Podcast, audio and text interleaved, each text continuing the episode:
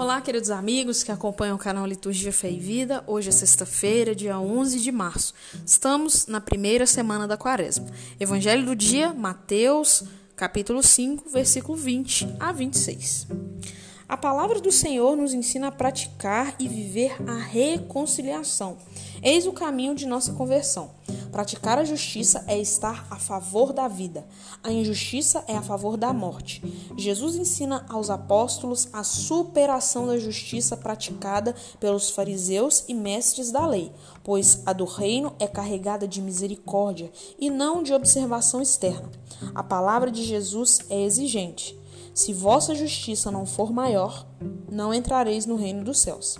Temos tido atitudes de amor e de misericórdia? Tenham todos um bom dia.